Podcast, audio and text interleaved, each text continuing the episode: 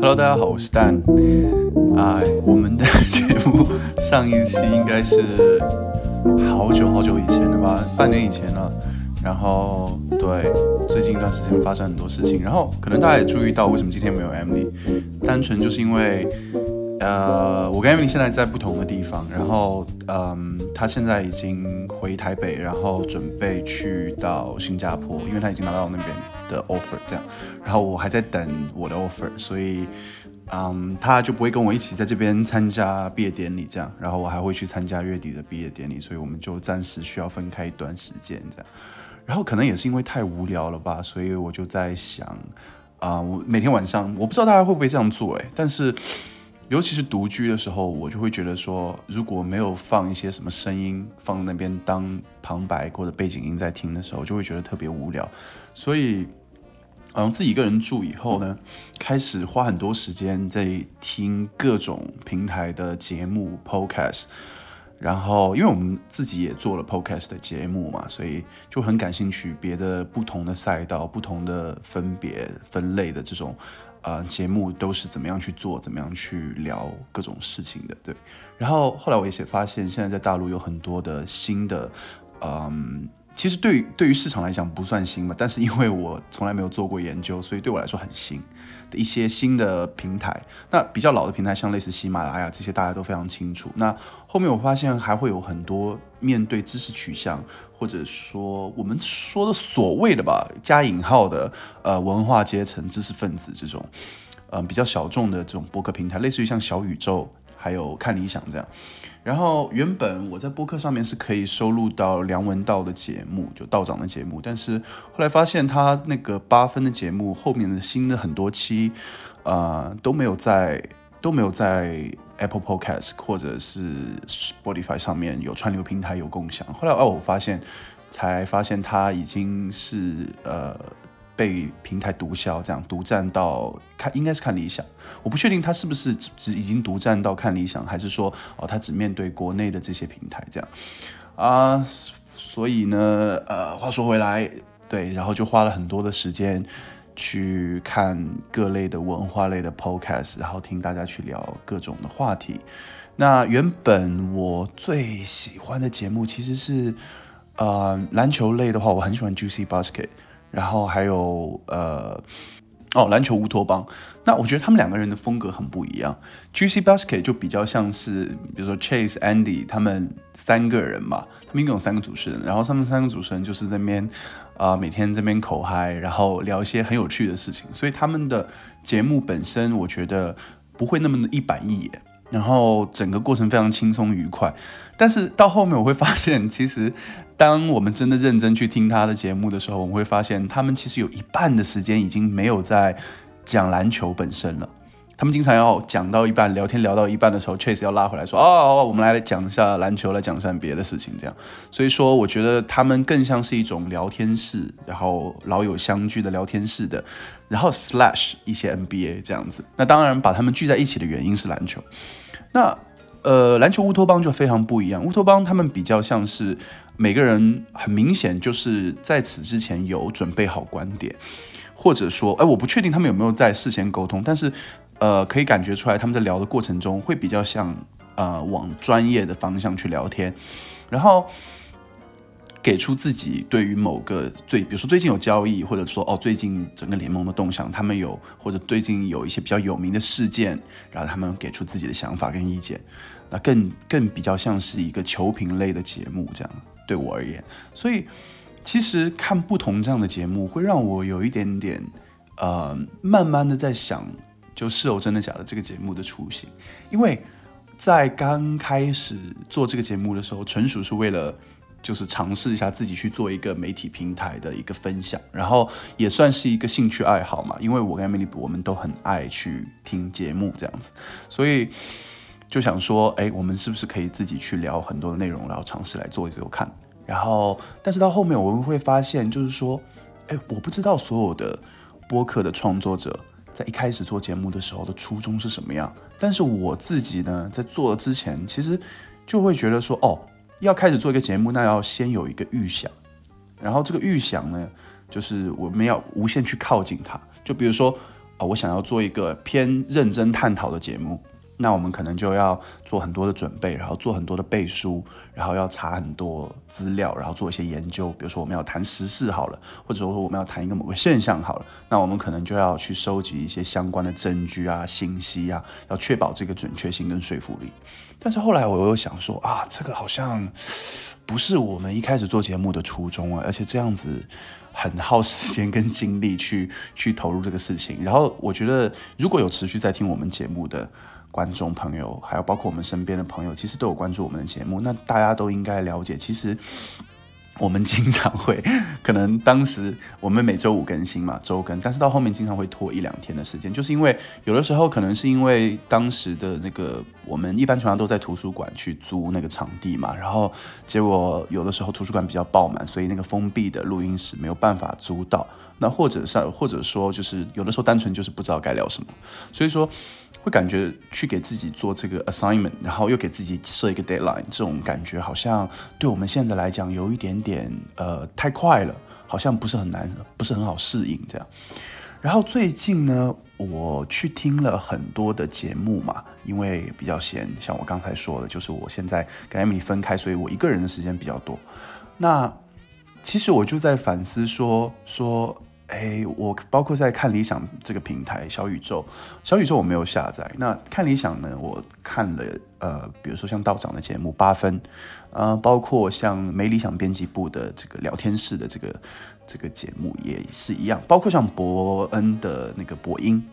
对这些节目，包括瓜吉吧，瓜吉。所以说，就是不管是大陆还是台湾的，反正中文区的这种，呃，比较知名的。呃，Podcast，然后面向取向呢，虽然说都不同，但是我觉得有一些部分还是会有重叠的地方。那就好比说，呃，喜欢看、喜欢听八分的人，除非像道长他自谦嘛，自嘲说很多人听这个节目是为了啊助眠，但是其实我觉得道长恰恰是用一个很很平易近人，或者说很温柔、很和睦的一个气氛。然后，不管是他在座谈跟嘉宾座谈，还是他还是他自己去聊一些时事，想讲一些观点的时候呢，都会感觉他这个人非常的节奏非常的慢，然后整个整个录制节目的整个过程的思考的非常的没有任何的很硬要的感觉。因为我们知道有时候做节目的时候，我们会觉得有些衔接句或者提问，或者说对话的过程就会很生硬。包括你在录节目的过程中，会有的时候会听到哦，两个主持人跟嘉宾，或者说嘉宾互相之间多人的情况下，那讲话的时候，有的时候可能会有些词不达意，或者说，呃，讲着讲着话题就跑偏了，或者说，呃，当有个人开始。太去讲他脑子里面内容的时候，他讲的东西开始变得非常的抽象。那另外别的人没有办法马上捕捉到这个信息的话，整个节目就很难继续很顺滑的下去。这样，然后我自己做节目的时候也有这样的问题，所以。后来我就觉得这个真的是，哎，我觉得道长的功力所在。他在做很多节目的过程中，不知不觉我听完了他很多东西，然后他把我带到了一些地方的联想上面去，然后这个是非常自然的一个过程，我并不觉得中间有什么很疙瘩、很生硬的地方。所以，呃，包括像伯恩，伯恩的节目也有一种，嗯，很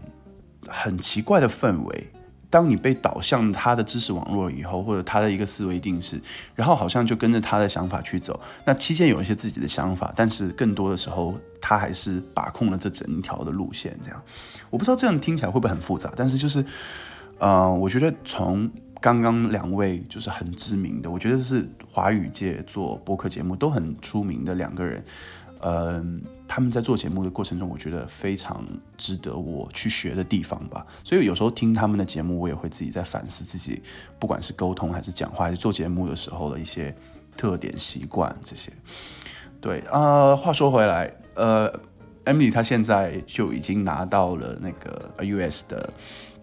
的那个 offer 嘛，然后所以说我们大概率，因为我自己现在也在等，因为面试结束了，然后我在等他们的通知，我现在还没有拿到 offer，应该会在月底左右拿到，所以呃，我们的下一站就会在新加坡这样。然后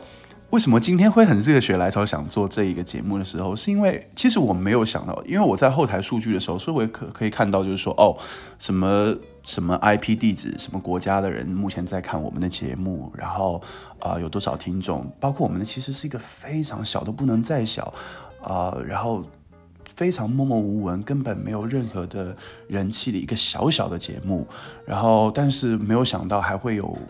观众真的很热心给我们留言，然后说很期待我们新的节目，甚至有一个朋友，呃我不太记得清楚他的 ID 了，然后他来 IG 私信我们说啊，哎。你们的节目好像很久没有更新，就想问我们一下会不会更新。然后，呃，当时是 Emily 去回他，我也看到那个消息，但是 Emily 去回他，就是说，哦，我们最近因为在学业的事情，然后，呃，目前也没有办法录新的节目。之前，因为我们之前在忙那个毕业论文的事情嘛，所以说，哎，我就其实没有真的不敢去设想，就是说，哦，其实有的人还是会，呃。因为我没有上传节目，所以说，哎，会很好奇，会想说，哎，你们我有没有新节目要上传？这样，所以我觉得也有点受宠若惊吧。其实，然后我跟艾米当时接到这个朋友的来信的时候，然后会觉得就是说，呃，首先当然非常受宠若惊，还有一个就是我们也很开心，真的非常开心，就是真的会有人会把我们的节目呃当做他日常生活的一个小小的部分，然后这个对我们来说很荣幸，嗯。话说回来，我们在做整个节目的过程中，其实都有在反思，哎，做的过程应该大概要有一个什么样的设想。然后，其实慢慢的，我开始比较同意 Emily 的看法，因为她就希望说，啊，我们的节目可以是一个比较。轻松愉快的一个聊天室的氛围，然后这一点一开始的时候我有点难同意，因为我会觉得说，如果我们都是非常的所谓就太轻松了，那聊天聊着聊着聊着，可能就已经不知道聊到天南西北了。大家也在听一堆可能，呃，一场节目一就是一期节目，可能一个小时，大家可能会在听三十分钟、四十分钟的废话，所以我当时会很担心说，哦，如果我们去做一个聊天室，那会不会？大家听了这个内容的时候，会觉得很无聊，会觉得说没有什么营养，然后或者说没有什么重点。但是后来我又想说，最近我在听所有这些节目的时候，当然，如果说你听到一些节目的内容啊，能让你引起思考、反思，或者让你觉得很有趣，那固然好。但是有的时候，尤其像我独居，我觉得我就是我自己节目的理想的这个目标客目标的受众群体。怎么说呢？就是。在听这个节目的过程中，其实是像背景音乐一样，就像一些啊，我还记得当时有人这样评论以前早期凤凰卫视的《锵锵三人行》，说以前访谈那节目他们都是拿过来干嘛呢？不是拿来看，是拿来听。其实最早的雏形就是当时的《锵锵三人行》就特别像播客，这点我觉得蛮认同的。那现在其实有的时候大家去听一些呃播客节目也好。其实好像目的性并没有这么强，对这个，但当然了，是我自己非常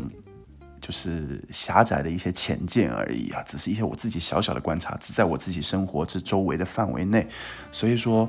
呃，在我的想法里面呢，呃，大家花很多的时间去听这个播客的时候，其实有的时候并不是很在意，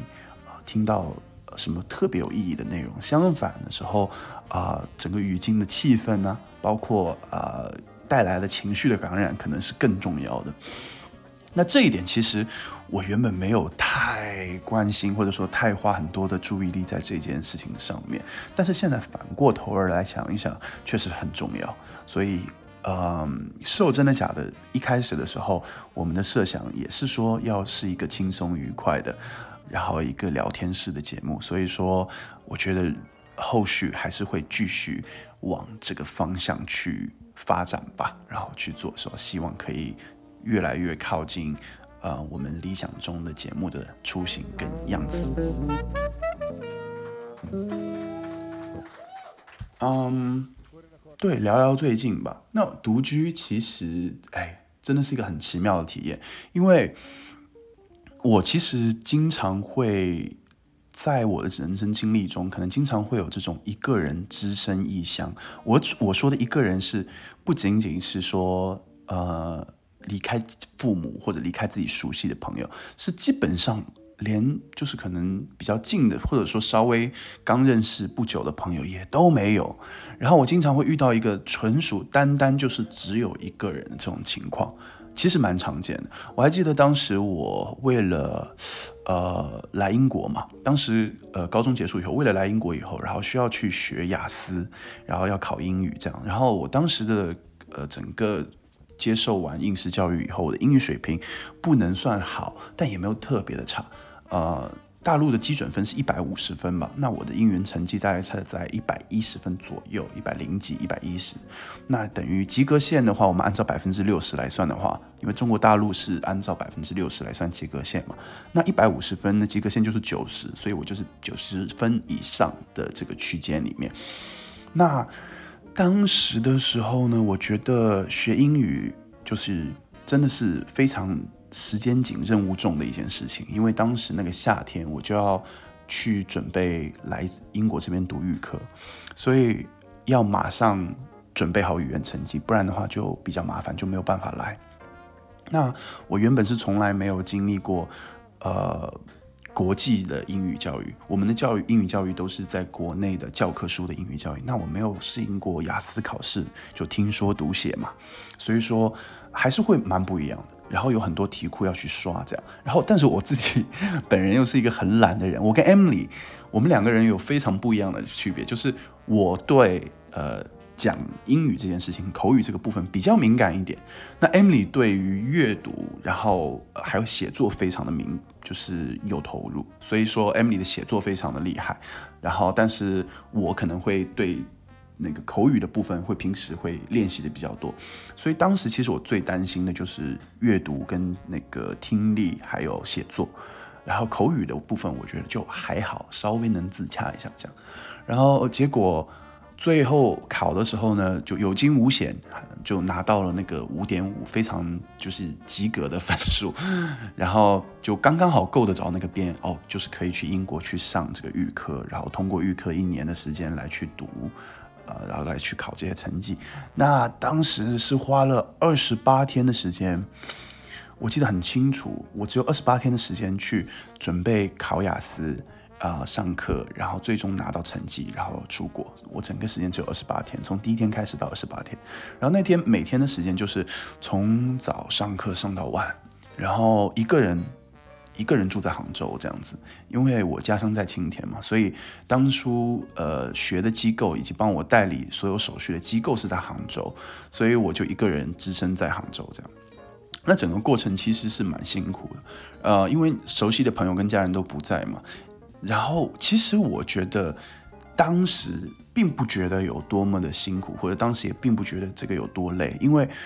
呃一个人独居其实是可以找到很多。就是自得其乐的地方，尤其是你十八岁的时候，就会觉得啊，有的时候自己换一个城市，然后自己照顾自己的一日三餐，然后自己过自己的生活，其实蛮自由。然后，但是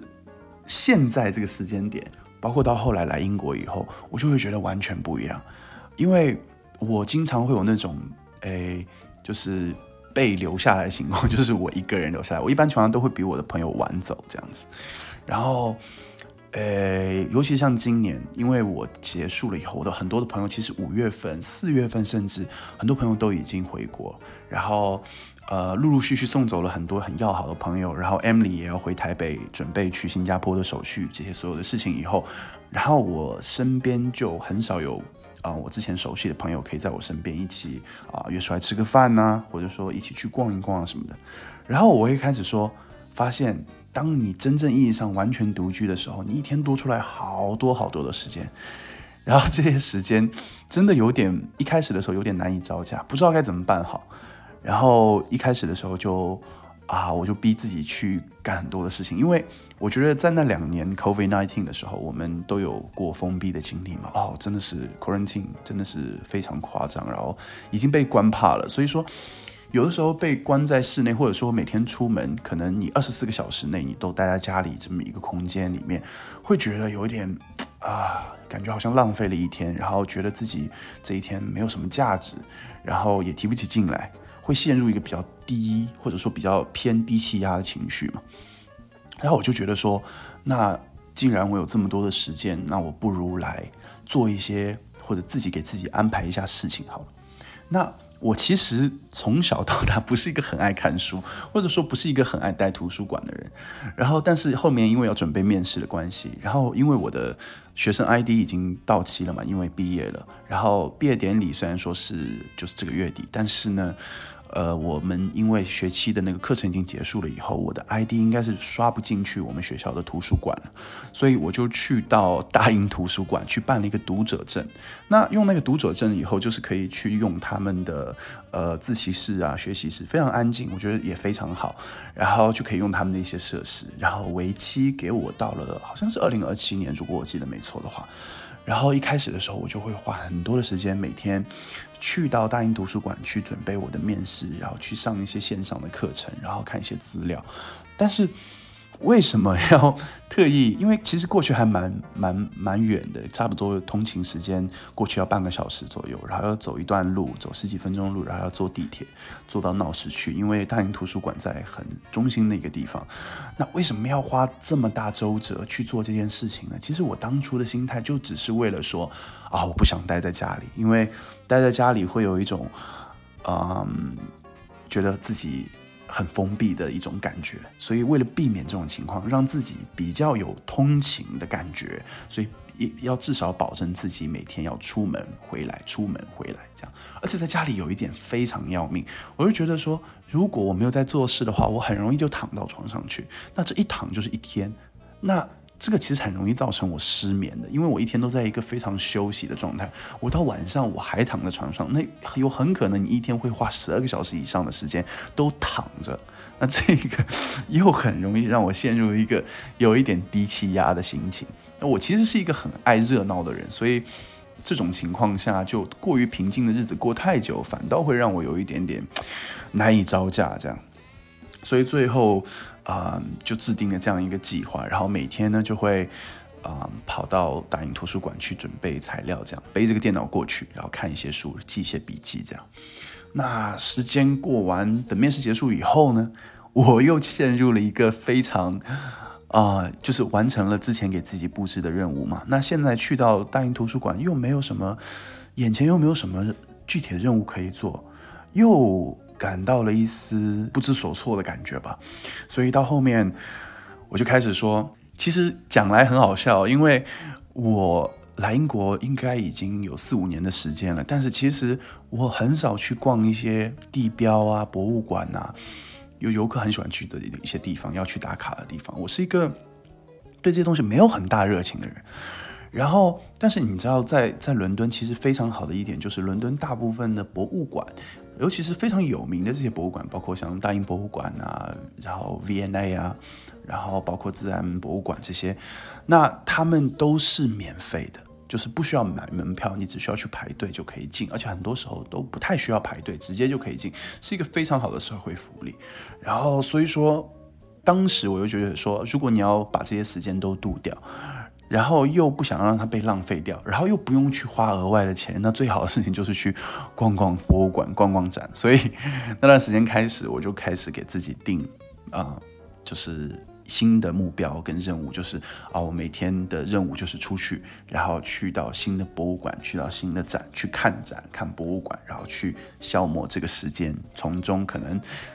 可能可能可能会让时间变得有意义一点吧。起初的时候是的，尤其是一开始的时候，没有去到，没有去过那个 V N A 的博物馆，所以刚过去的时候会觉得啊，那边非常的惊讶，非常漂亮。因为那天其实是没有想要去那边，然后只是因为逛完了那个自然博物馆以后，然后还有很多时间，然后又不想回家，所以就跑到隔壁的那个 V N A，然后发现哇，真的让我。诶，很惊讶是里面不管是它的雕刻跟建筑，还有它中间有一个喷泉小花园，然后有咖啡可以喝，然后那整个地方非常惬意，然后又很漂亮，然后最近的天气有的时候也非常好，所以就很悠闲的这样可以度过半日这样。然后时间久了以后呢，当我把这些事情都逛完以后，我就 不知道 下一个任务具体是什么了，因为现在才月初嘛。那我我不管是面试的结果也好，还是我的回国也是月底才回，然后我的毕业典礼也是月底，就所有的活动在月底。那在月底之前，我又没有社交的这个，就没有办法社交，因为朋友都不在了嘛。那又没有办法说自己一个人，包括你就算是去体验很多事情，一个人去都显得有些无聊。我还记得我很喜欢那个英国的喜剧演员叫嗯 Jack Whitehall，大家看 Netflix 可能会看过他的节目嘛。他比较有名的是跟他爸爸一起去各个地方玩这样子。然后他自己其实是一个呃单口喜剧的 stand up comedy 的一个喜剧演员这样。然后诶他在七月其实是有一个活动，然后他在 M Wembley 有那个演出这样子。哦，不是 Wembley，是 O2 嘛，反正有非常大的演出，很很早的时候我们就看到买票的广告了，这样子。当时 Emily 就说：“哎，这个你不是很喜欢他，快去啊，你可以订票去。”但后来一看一想，七月份的时间，那我不得 一个人去？对啊，然后我也找不到嗯跟我一样喜欢的这个朋友，我甚至找不到我自己很近的朋友来跟我一起去。然后你去看一个演唱会也好，去看一个很大的演出，一个人去。未免显得太孤单了一点，所以又是最后没有下定决心去买那张票啊。票价其实蛮便宜的，但是最后还是没有决定要去。包括一个人去看电影，我都就觉得有些些有一点点看起来有点孤单，也不是特别愿意去。所以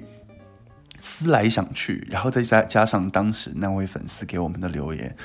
啊，我就想到说，哦，我的节目已经好久没有开始做了。那虽然 Emily 现在不在身边，那我们可能未来的时间可以就是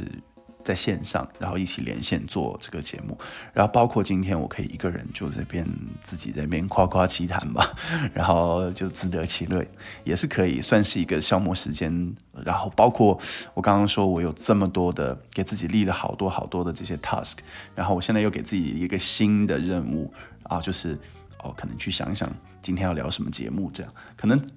在一开始的时候，像我前面说的，啊，去想一个主题或者去想一个节目要怎么去聊，是一个很耗精力、很耗时间、很耗体力的一件事情，因为你要花很多时间去想，而且灵感有的时候不是说有就有，所以说。做这个节目呢，当时面临很多功课的我们呢，是有一点点力不从心。但现在不一样了，现在距离这个月底的时间，我非常的空，所以搞不齐可以一周两更，或者是一周一原来是一周一更，那搞不好可以一周两更啊，我也不确定。那所以说，可能接下来的时间，这个是我真的假的这个节目又要重新启动了，但有可能是。会是我一个人的呃单口秀吗？我不确定 Emily 的时间，因为我上次跟他聊了以后，我只是跟他说说哦，我有点想要不然我自己开始做一做，然后他也很赞同，但是他也没有说要跟我一起做，就是要跟我一起连线做这个事情，因为他现在很忙，所以说诶，我不确定什么时候可以是我们两个人一起去聊天，给大家做这样的节目，但是我比较肯定的是。可能这期节目以后，在未来不久，我们肯定要恢复更新了。所以说，对，也请大家敬请期待吧。好，那今天就先这样，下期再见。